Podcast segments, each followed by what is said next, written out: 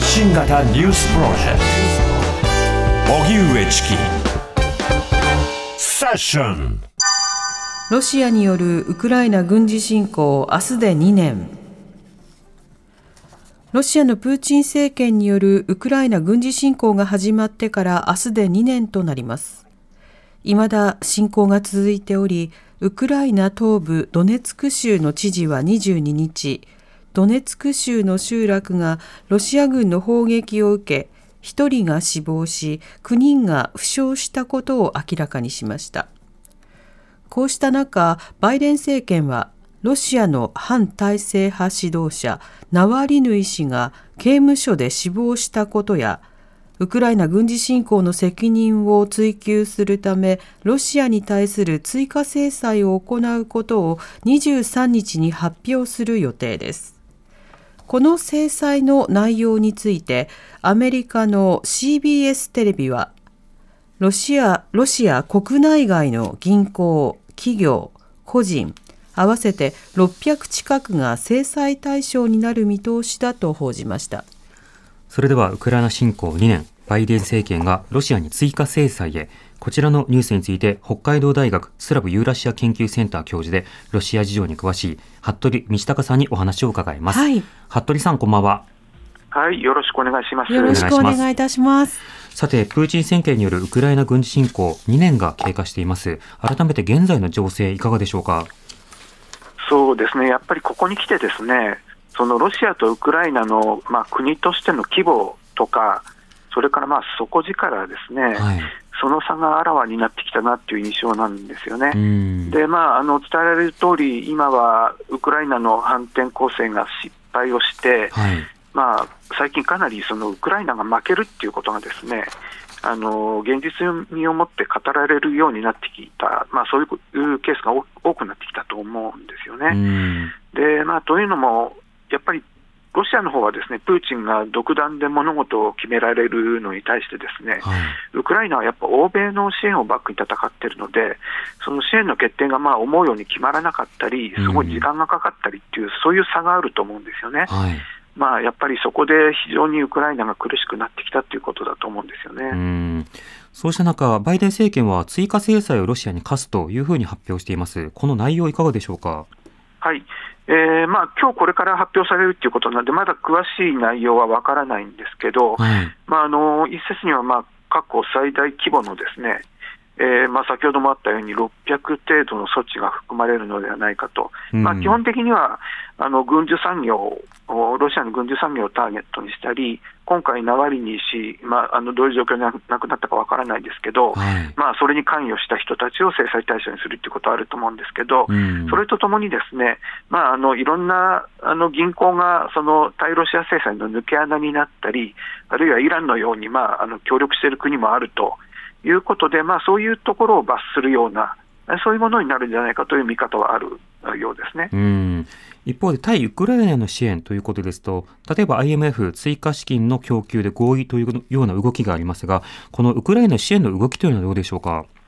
えーと、あの追加資金というよりも、ですねこれはすでにあの昨年に決まっていたあ4年間で156億ドルの、えー、拡大信用供与というのがあるんですね。はいで IMF のプログラムというのは、あの一旦総額を決めてから、うん、その対象国のパフォーマンスを見ながら、あの段階的に実施していくっていうのが IMF のやり方なので、はい、そのまあ一段階の実施が、おそらくまあゴーサインが出るというのが、まあ、あの今回のニュースなんですけれども、えー、えー、まあ、それが順調にいけば、ですね今年 IMF からは、えー、ウクライナに54億ドルが貸し付けられると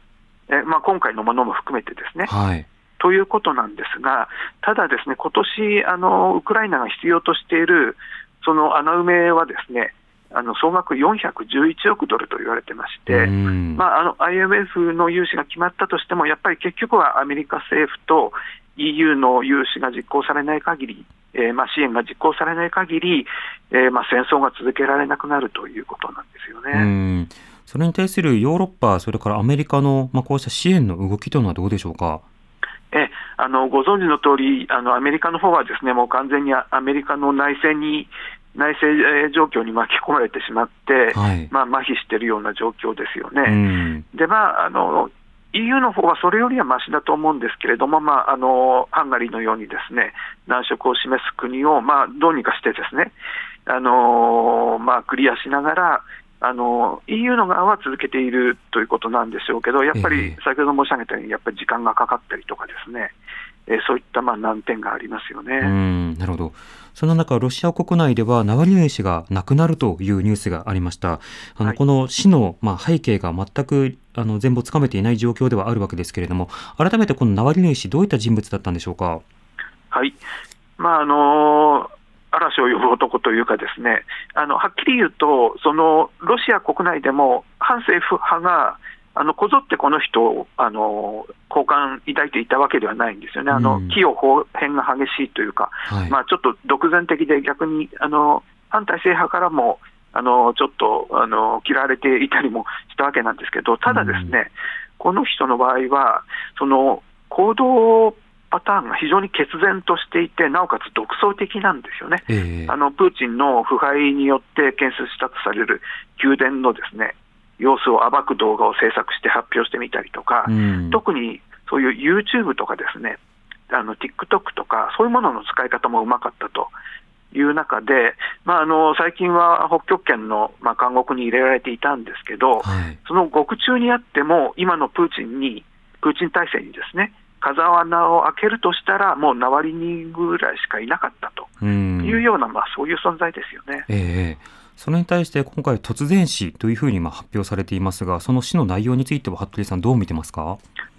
そうですね、まあ、私はですねあの合理的に考えれば、今、プーチン体制がそのナワリヌイ氏を死に追いやってしまったら、はいまあ、今回、実際にそうなったように、この内外で波風があの立つわけですよね。うん。なので、むしろなんか、あのプーチンにとっても放っておいた方があのそのままにしておいた方が良かったような気がするんですが、えまあ、ただあの、ウクライナ侵攻一つとっても、そういうプーチン体制ってのはもう合理性では説明できない領域になってますので、えはい。まあ、あの直接、まあ、手を下したかどうかは別として、広い意味で、まあ、プーチン体制が彼を死に追いやったことは、まあ、あの誰が見てもあの間違いないと思うんですようね。んまあ、直接的にせよ間接的にせよ手法はどうあれその死にまで追いやったということはあの言えるわけですがこのナワリヌイ氏の家族がそのこの遺体の取り扱いなどについて、まあ、口止めなどの圧力を受けていたということも発表していますこうした動きについてはいかがでしょうか？えあのーナワリヌイ氏のあのお母さんですね、はい、えーまあが、まあ、あの遺体に、まあ、あの合わせてくれと、引き渡してくれと、えー要求していたんですが、あーそれが拒まれているとうん。いうことで、まあ、その状況一つとっても、ですねやはり非常に不自然で、まあ、疑惑は尽きないなというふうに思います。うんあのそれこそナワリヌイ氏は以前その毒殺未遂を受けるというような経緯もあり、まあ、そうしたその具体的な診断や例えば検査などがされるとこれは不利益になる可能性もあったということが見て取れるんでしょうか？えあのーなんか当局によると、ですね、こはい。の科学的な検査をすると称して、まあ、それにはえさらに 2, 2週間ですね、それを要すると、そのまあ、あの家族側に伝えたということで、うん。まあ、えーはっきり言って、非常にまあ疑わしさあーが尽きないということだと思います。うんなるほど一方でそのウクライナに対してはこれまで例えばロシアと北朝鮮などの接近などが伝えられていますがこの間ウクライナ情勢をめぐって各国の動きとりわけ服部さんの注目をしている国との動きなどはいかがでしょうか？えあの今お話に出た通りですね、まあ、例えば、まあ、イランとか北朝鮮とかですね、えーまあ、ロシアに武器を供与しているということが、まあ、取り沙汰されていて、はい。まあ、特にイランに関しては、あのこまあ、確実に言えるのは、例のカミカゼドローンのシャヘドっていうあの自爆型ドローンですね、うん。これの供給はやっぱり大きかったと思うんですよね。ではい。ちなみに、このシャヘドというドローンをロシアはあのすでに現地生産を始めてまして、ええ。そのロシア国内でそれを量産する体制を取っていると。うん。でそれに加えて、さらに最近では、えイランからのこの弾道ミサイルですね、はい。それの供給が始まったり、北朝鮮からもすでにあのおそらく確実に供給されている模様なんですよね。うんでこれは、まあ、あのロシアは一時期あの、戦場で非常に苦戦していたので、はい。むしろあの戦略爆撃と称して、その都市部うへの空爆を行って、そのウクライナ国民のその心を折るというか、あそういうう作戦に出ていたんですが、まあ、うん一時期、弾切れとかですね、まあ、あのミサイルが足りないから節約しているとか、はいいろいろ言われていたんですけど、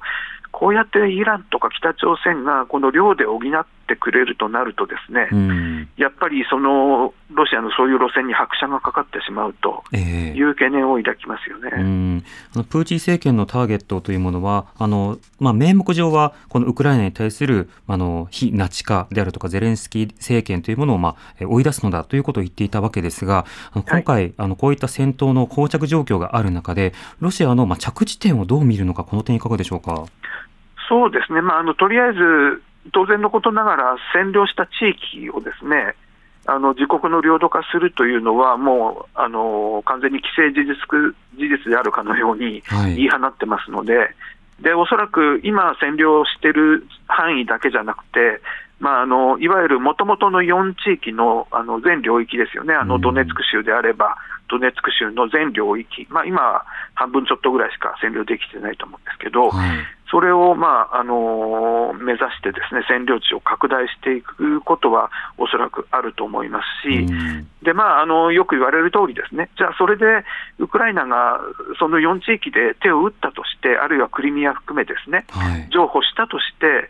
それで本当に収まるかっていうのは誰にも保証がないわけですようね。ん。えーおそらく、まあ、例えばオデーサとかですね、はい。そういうまだあのロシアとして、まあ、プーチン体制として、あの触手が動く地域っていうのはあると思いますので、うんえーそういった、まあ、あー侵略の範囲を広げていくっていうことはかなり現実味がありますので、えーまあ、あのよく言われるその、今すぐに和平交渉っていうのは、そういう意味から、ちょっと現実味を欠くっていうのは、あの私もその通りだと思います。うん対してウクライナ世論というのは現在いかがでしょうか？はい、これがですね、あのもちろん、あのロシアへの抵抗は必要であるというのは、ああの圧倒的多数派で、まあ、ゆるゆる揺らいでいるわけではないんですけど、はい。まあ、じわりですね、やっぱり、あの交渉での解決というものにむしろ期待する声が、あーまあ、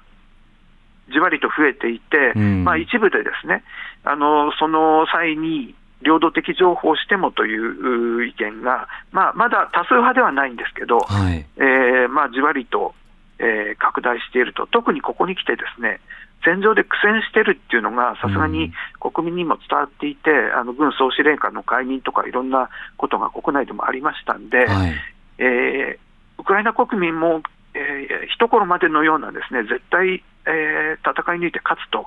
いう自信がさすがにちょっと揺らいでいる面もあると思います。うん。そうするとこの情勢などによってどういうふうにそのロシア対ウクライナの戦争があの変化していくのか、まあ、今年は大統領の選挙の動きもありますのでそうした外交的な影響も含めて見ていきたいと思います。思います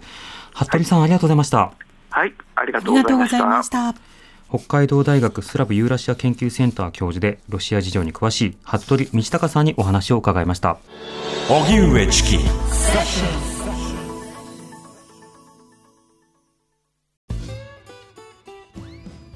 月曜から木曜朝8時30分からお送りしているパンサー向井のフラット。向井さん不在の木曜日を担当するヤーレンズのデイジュンの之介とどうも落合博満です。違います。奈良原正樹です。各週木曜日はヤーレンズのフラット。せーの聞いてね